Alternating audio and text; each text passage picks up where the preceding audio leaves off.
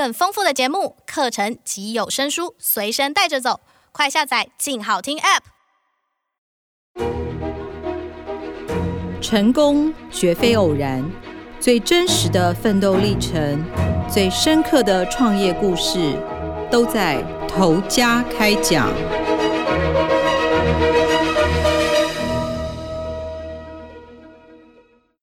各位听众朋友，大家好，欢迎收听由静好听与静周刊共同制作播出的节目《头家开讲》，我是静周刊财经人物组记者吕明杰。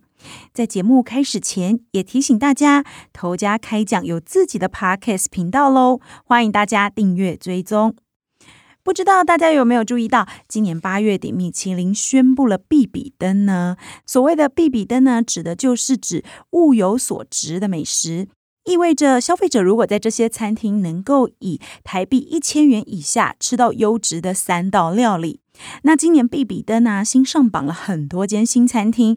我也注意到台中有一家餐厅叫做咕噜咕噜原住民音乐餐厅，它不仅是唯一的原住民料理，更是台湾少数仅存的民歌餐厅之一。每天晚上都有歌手驻唱，而且也都是原住民歌手。那老板邱金明呢？他就是台湾族人，他的原住民名字叫做然而然。那这间餐厅已经开十九年了哟。其实，因为宣布必比登的榜单之前呢、台湾才刚降级解封，那很多的餐厅其实都还没有完全的恢复嘛。那咕噜咕噜的状况其实也是在疫情最严重的那个三个月，它是暂时歇业，只接零星的订单做菜。那因为像很多餐厅其实都还是会开业，然后做外送啊这样子。为什么它要歇业呢？主要是因为咕噜咕噜的餐厅啊是以氛围来吸引客人，那客人主要来都是来听歌放松的嘛，所以他也觉得评估之后觉得上外送平台不适合，所以就没有呃推。推出外送服务，在疫情期间，他的收入就是几乎是零啦。那个时候，老板其实甚至还思考说，有没有人要接手经营他的餐厅这样。但是八月他就被宣布上榜了米其林必比登，他自己都说：“哇，简直是起死回生，整个世界都变了啊！”必比登对他来说就是一场救命的及时雨。像我们采访的这一天呢，其实原本是多数餐厅生意最淡的星期一，但是他晚餐的人潮突然大爆满呢，很多人都是没有定位哦，慕名而来，忙得他措手不及，因为厨房里就只有他一个厨师。那他是老神在在的啦，因为他说：“哦，我餐厅最大的优点就是人事成本很低，我炒完菜就去外面当服务生，然后再上台唱歌，所以大家都说我不是人类。”凌晨一两点下班回家，早上六点就可以起床去买菜。下午的空班时间，很多餐厅的老板都是睡觉补眠哦。他不是，他跑去打羽球。所以那天他戴的口罩也是羚羊配决胜点的口罩啊，看不出来他其实已经五十二岁了，体力超好。那我问他，米其林宣布必比登的时候，他是什么反应？他就很老实的告诉我，哦，我那天在宿醉啊，根本还没睡醒，然后就开始收到很多人传简讯来恭喜，这样，那我根本就不知道什么是 B B，人，还倒头继续睡。可是电话一直来啊，所以我才起床好好的面对，还发现，哎呦，这个奖还蛮大的，这样子。那其实咕噜咕噜呢，开在台中的国立美术馆附近已经十九年了。那个是一个餐饮竞争很激烈的地方。那邱金明其实也很常遇到客人对原住民料理抱有想象。那我也很想问各位听众，想到原住民料理，你们会想到什么？对我来说，我可能会想到马告的味道，因为那个是原住民很常用的香料。那他就对我讲解说，其实原住民料理没有很复杂，简单就是就地取材。大部分呢是野菜跟猎物，离不开热情跟音乐。你来做客的时候，冰箱有什么就会全部拿出来招待你。那部落的亲朋好友如果刚好打到什么上天给的礼物，客人敢吃我就做啊。例如像山猪肉，那于是呢菜单上也有炸斑鸠这样的野味，也不足为奇啦。那米其林呢也公布咕噜咕噜得奖的原因呢，是提供香气迷人的炭烤菜色，食材多来自台湾族老板部落耕种或是青采的野菜。例如呢，他店里有一道掌握火候烤到酥香的石板五花肉，还有一道是混合了原住民跟西式料理的马告香肠松露炖饭。那饭里呢，还加入他姐姐在台东亲自种的红梨。以及他们庆典才会吃得到的阿外月桃粽，是用月桃叶跟一种叫做假酸浆叶来包的粽子。那那个假酸浆叶会有一种清香味，里面的料呢是糯米跟腌制过的猪肉。传统做法其实还会包入发酵一个月的小米。他说闻起来臭，吃起来香，很像臭豆腐一样。一样但是因为现在为了提高客人的接受度，就没有加这个发酵过的小米了。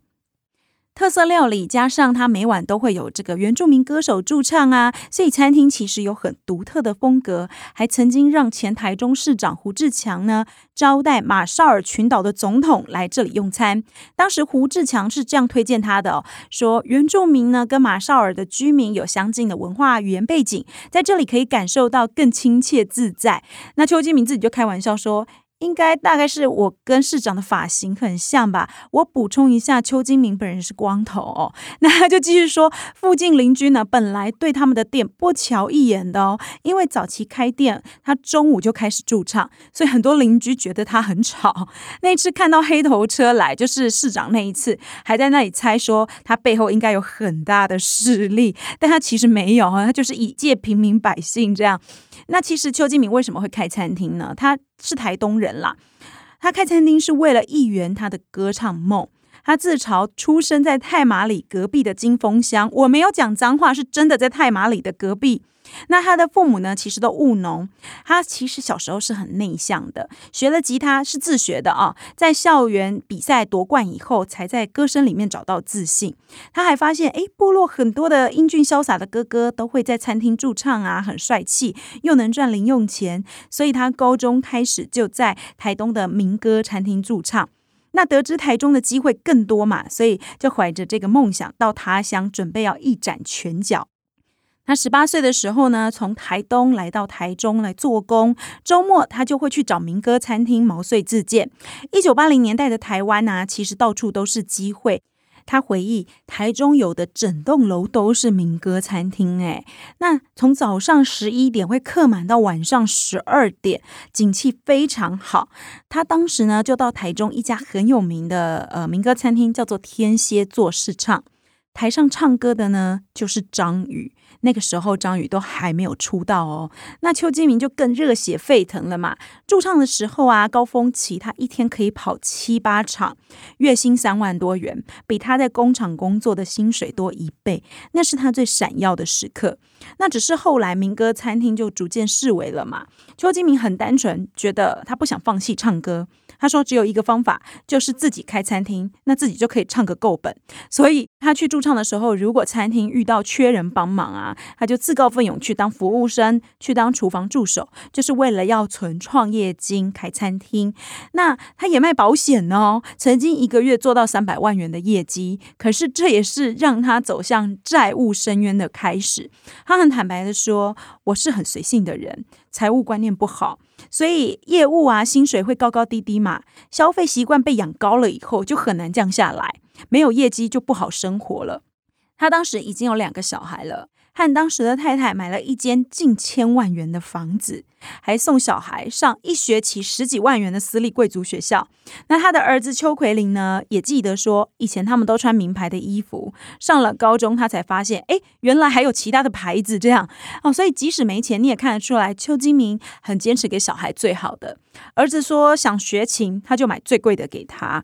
但是光是每个月他卡债的利息就要缴二十多万元，等于他负债其实至少千万元。那所以他后来想想，创业应该是唯一的活路了，不然他上班大概一辈子都还不起这些钱。那创业也是压垮他婚姻的最后一根稻草。两千零二年，他是拿家人借他的五十万元，加上清创贷款开餐厅的，没有预算啊，所以他装潢怎么办？就捡漂流木啊，哈，放自己的画啊，当做装饰。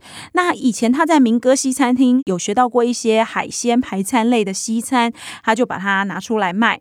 客单价大概三百多元。加上有歌手驻唱，所以反应算蛮好的。